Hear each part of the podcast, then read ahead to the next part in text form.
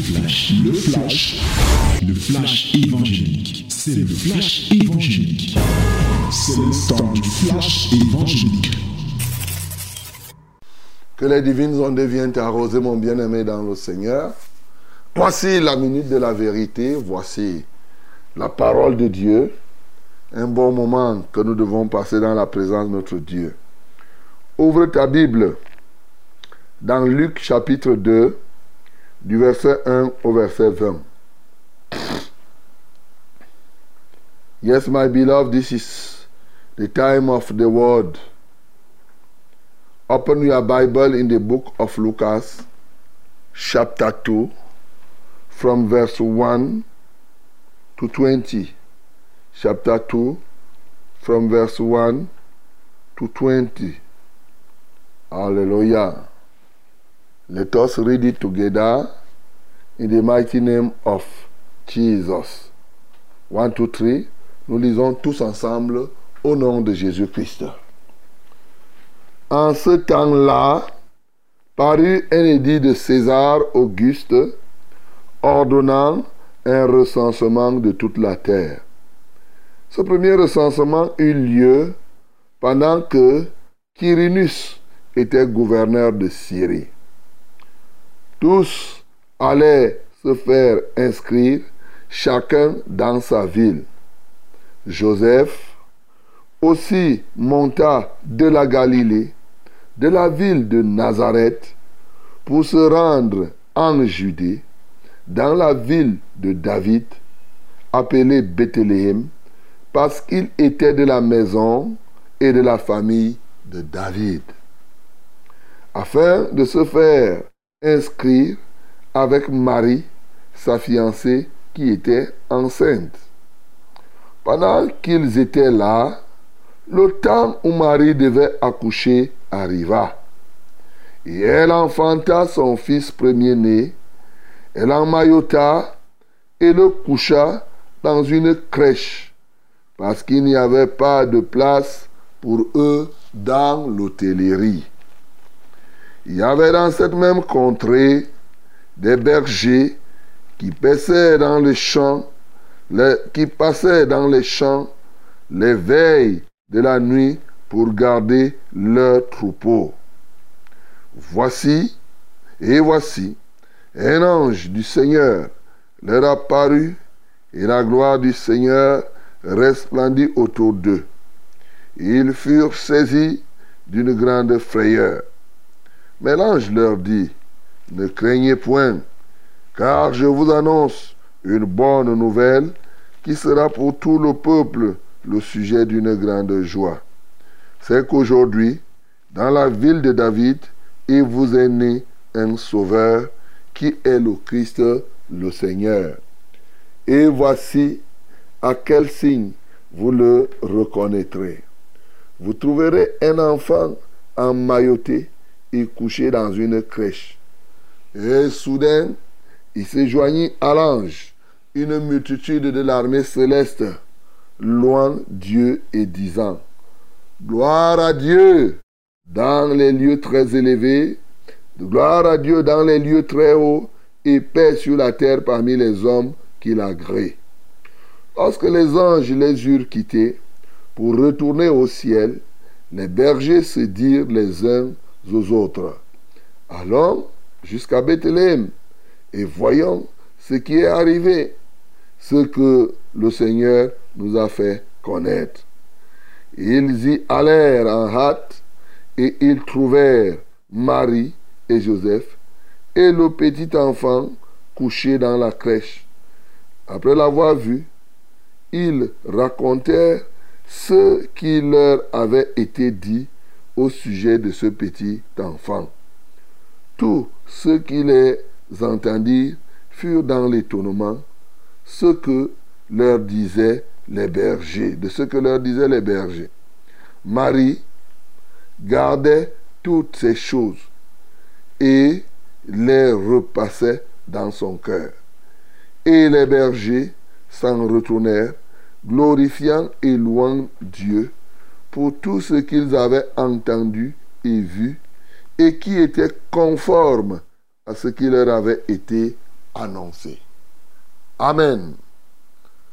Bien-aimés, ce matin encore, il est question pour nous de méditer dans ce texte et de rechercher dans le texte des éléments qui peuvent nous faire grandir dans l'adoration, ou mieux approfondir notre adoration, mais aussi et surtout nous donner l'avantage d'être consacrés.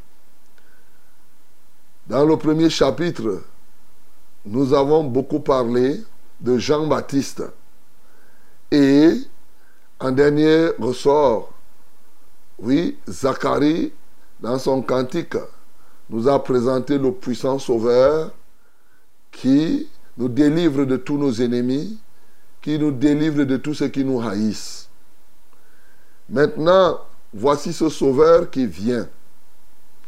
Alors, sa venue est quand même euh, euh, quelque peu extraordinaire. Pourquoi? Parce que la Bible nous parle qu'il y a un recensement qui avait été organisé.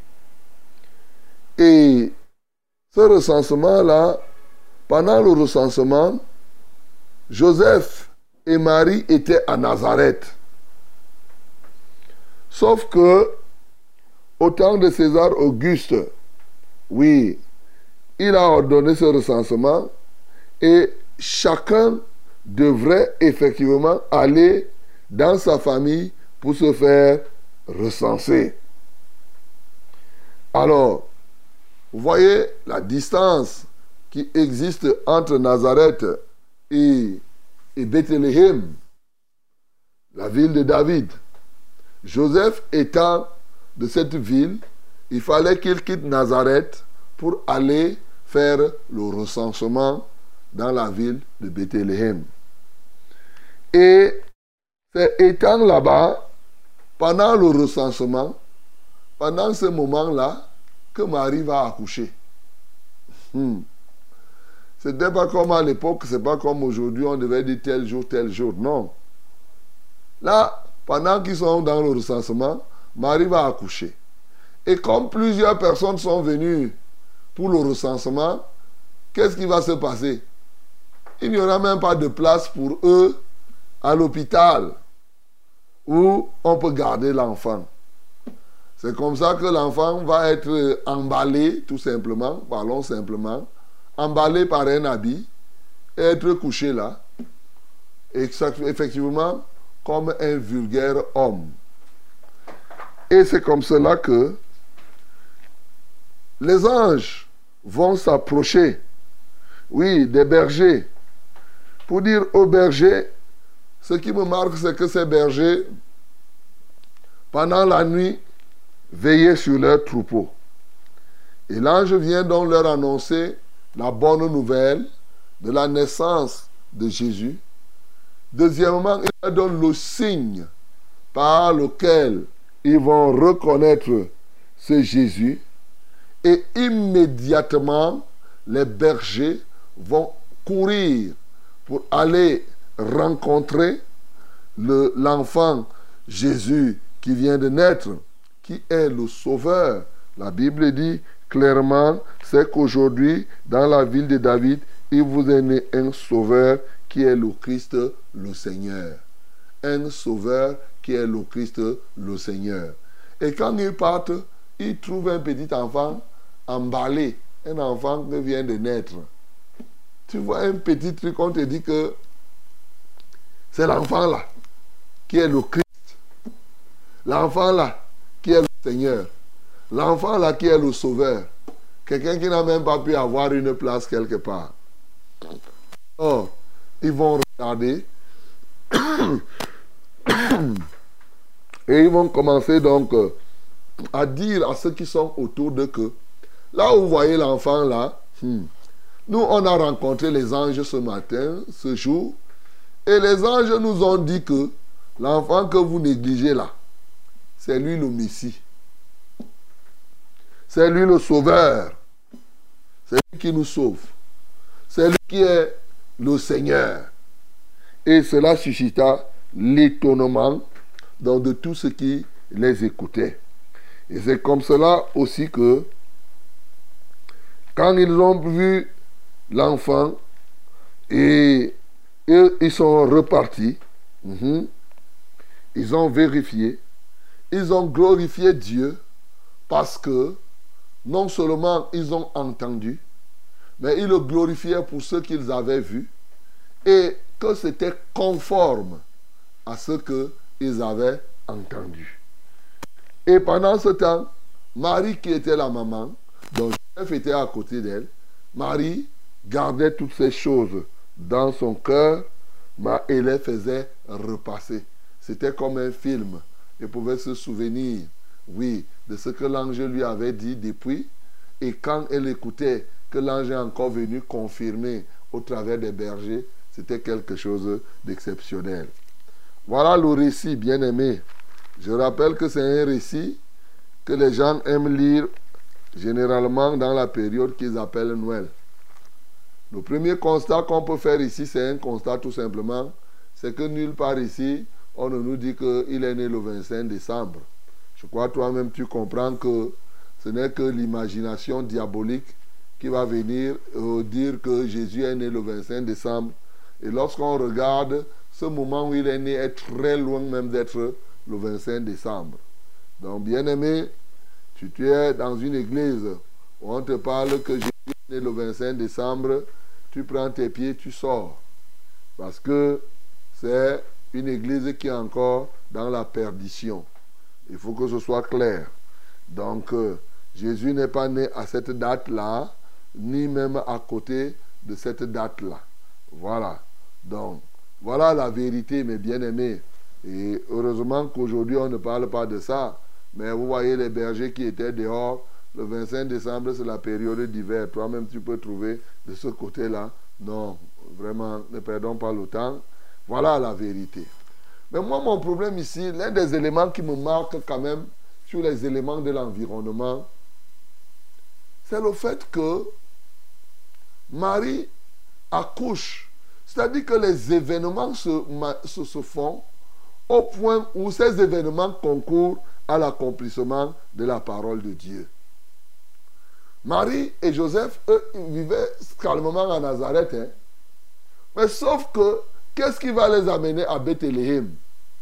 C'est le recensement. Et pourtant, la prophétie avait été donnée depuis que l'enfant qui va naître va naître à Bethléem. Dans Michée chapitre 5, au verset 1 par exemple, il dit, et toi Bethléem, Ephrata, petite entre les milliers de Judas, de toi sortira pour moi celui qui dominera sur Israël et dont l'origine remonte aux temps anciens, au jour de l'éternité. L'origine, cet enfant, remonte aux temps anciens, au jour de l'éternité. Mais cet enfant va venir naître maintenant. Michel va prophétiser depuis ce temps-là. Bon, Joseph et Marie étant là, bon, Marie étant enceinte, voyez les conditions dans lesquelles, les voilà, ils partent au recensement tout simplement.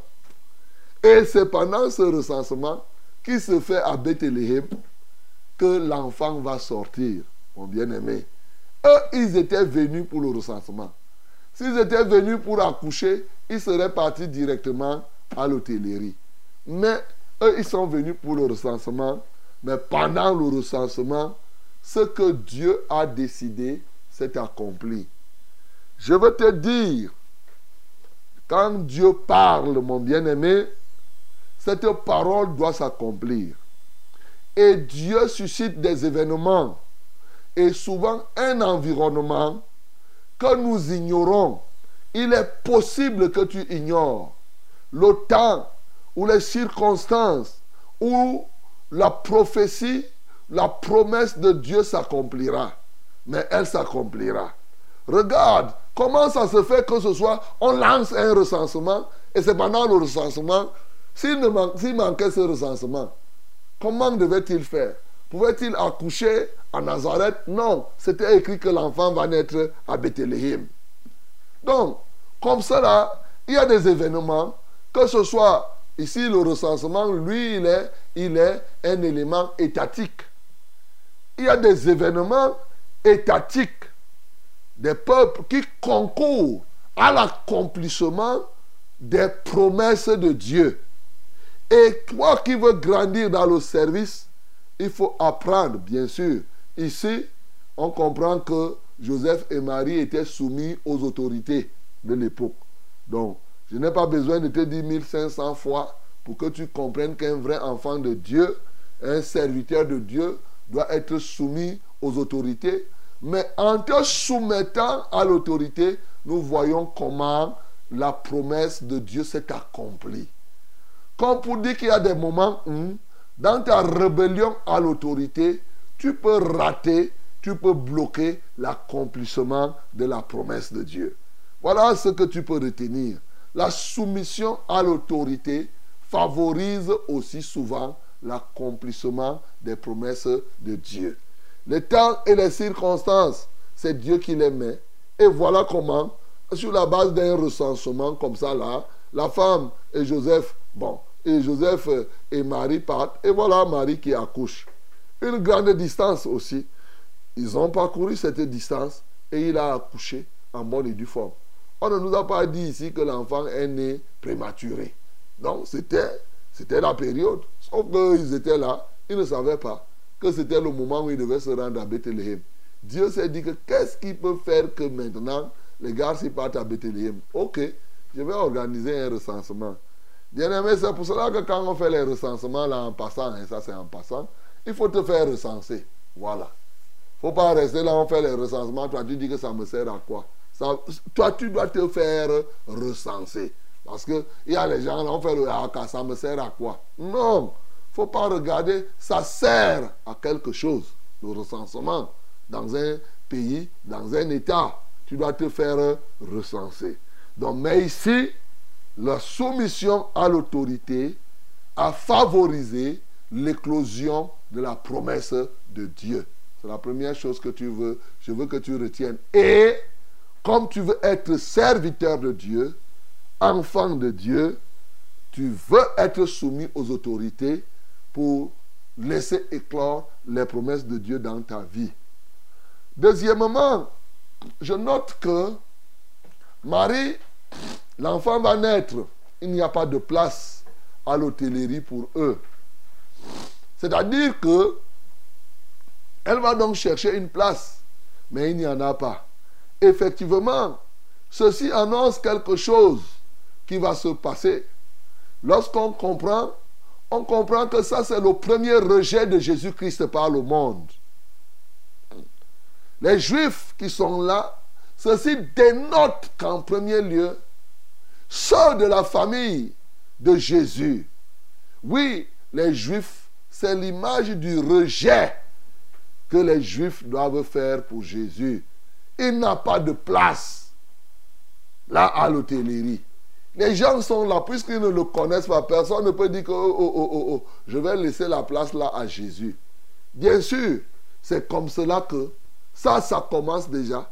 C'est pour cela que vous allez voir, même jusqu'à la fin, les Juifs vont s'opposer, s'opposer, s'opposer, s'opposer au Messie. Jusqu'aujourd'hui, il y a des Juifs, ils sont nombreux, qui continuent à s'opposer à Jésus-Christ, qui continue à ne jamais croire que Jésus-Christ est le Seigneur, il est le Messie, il est le Sauveur.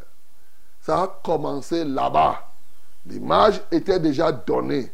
Mais mon bien-aimé, toi qui veux servir Dieu, il est évident que tu ne peux pas le servir sans recevoir Jésus.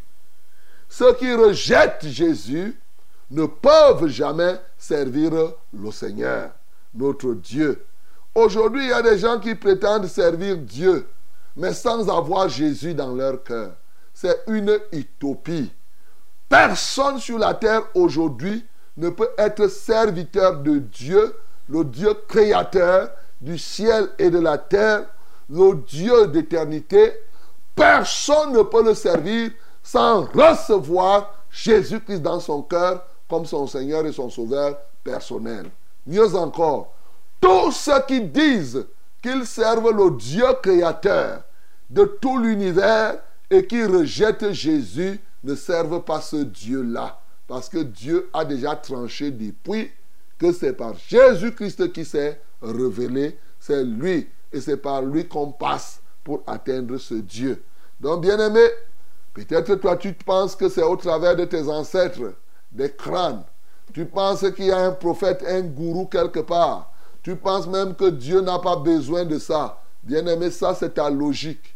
Mais le puissant sauveur, c'est Jésus-Christ. Et pour servir Dieu, il faut le recevoir comme tel. Voilà, bien-aimé. Ça va t'aider.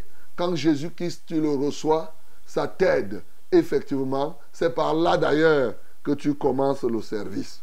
Ce qui me marque ici aussi, c'est l'attitude de ces bergers. La Bible nous dit, il y avait dans cette même contrée des bergers qui passaient dans les champs les veilles de la nuit pour garder leurs troupeaux. Ils passent dans les champs les veilles de la nuit pour garder leurs troupeaux. Ce matin, toi qui veux servir Dieu, tu vois donc le rôle du berger.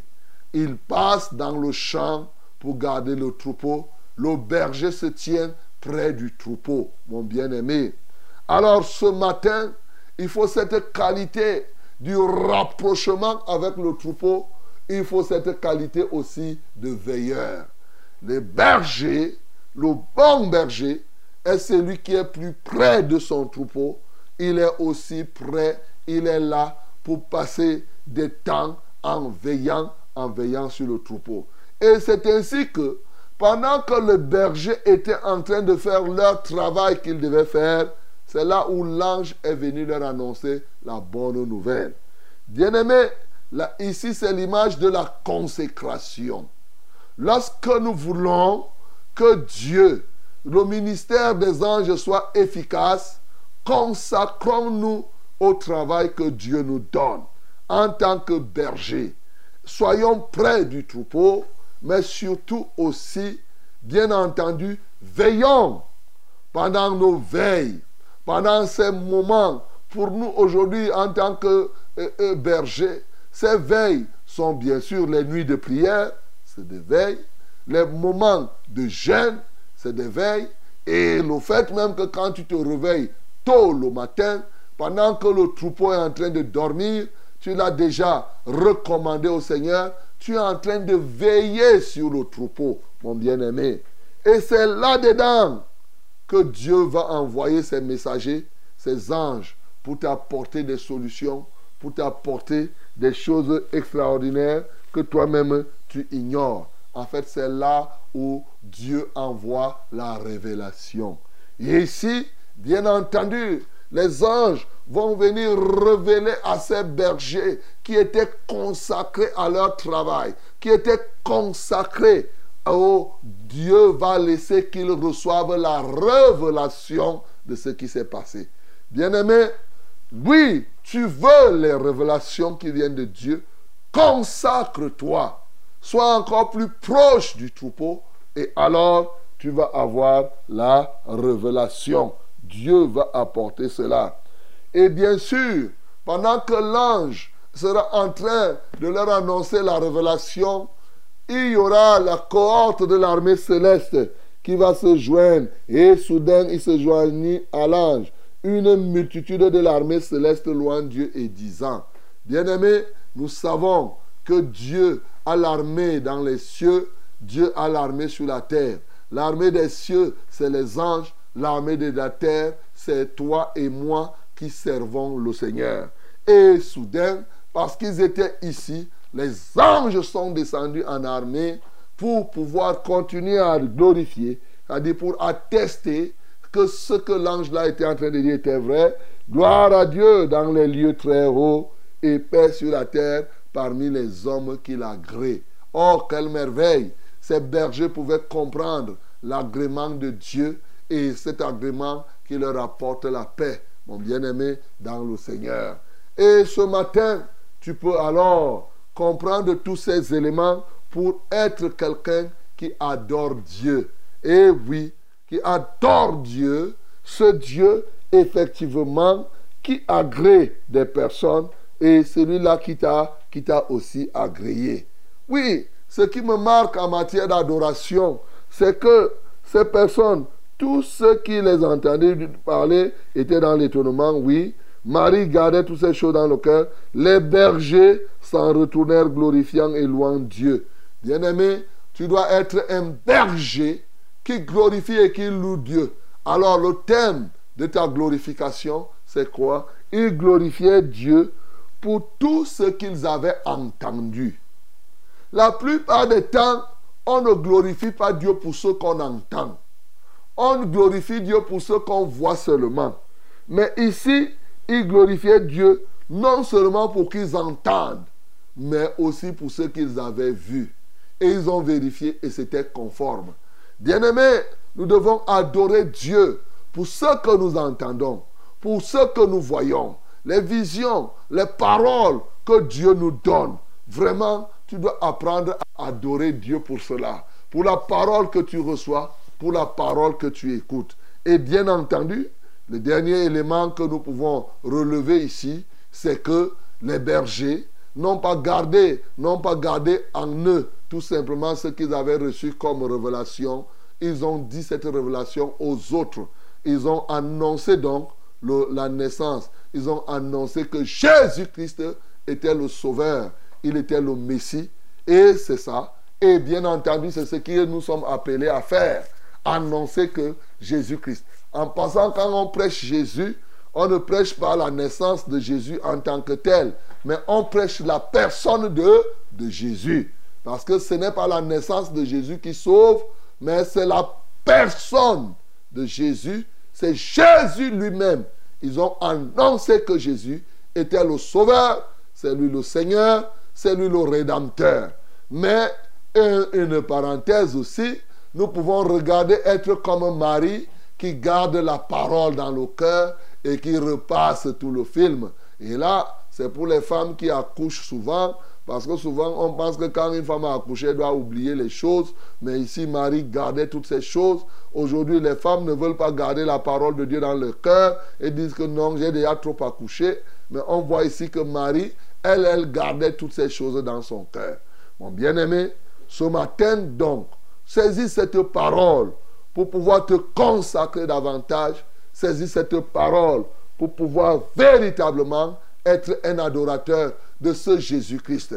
C'est ce Jésus donc qui était annoncé dès sa naissance, qui est mort, qui est ressuscité, afin que toi aussi, que tu puisses devenir enfant de Dieu. Que le nom du Seigneur Jésus-Christ soit glorifié.